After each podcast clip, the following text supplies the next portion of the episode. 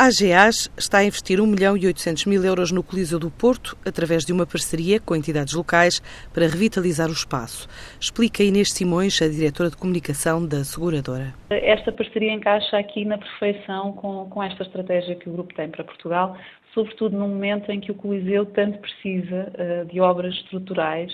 e urgentes para poder continuar a, existir e para poder evoluir ainda mais eh, também porque a AGAs já fazia parte da Associação dos Amigos do Coliseu e, portanto, não é uma parceria que nasce do zero, já existe aqui uma, uma relação e uma história. Portanto, o contrato uh, são três anos, uh, por um valor de 900 mil euros, uh, renovável por mais três anos, pelo mesmo período e condições, em conjunto com a Câmara e com o Coliseu, porque de facto é uma parceria ah, que, que assenta nesta base de, de, confiança e de compromisso, não é um plano de intenções, é mesmo um compromisso que existe ah, e que será renovável ah, naturalmente após três anos pelo mesmo valor, portanto um total de 1 milhão e 800 mil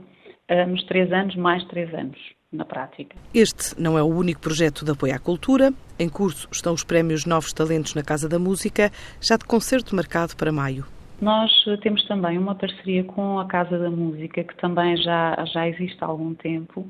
e estamos neste momento com a promoção de um prémio para novos talentos e que vai culminar no dia 5 de maio num concerto onde vamos encontrar um finalista que terá um, um prémio AGAs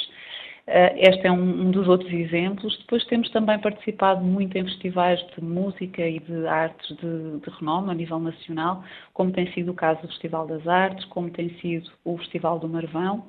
Uh, e estamos, obviamente, também a procurar novas oportunidades nesta, neste campo, sendo uh, efetivamente um, uma das áreas em que vamos continuar a apostar enquanto, enquanto grupo. A seguradora em 15 países da Europa e Ásia promete para breve apostas noutros projetos na área das artes em Portugal.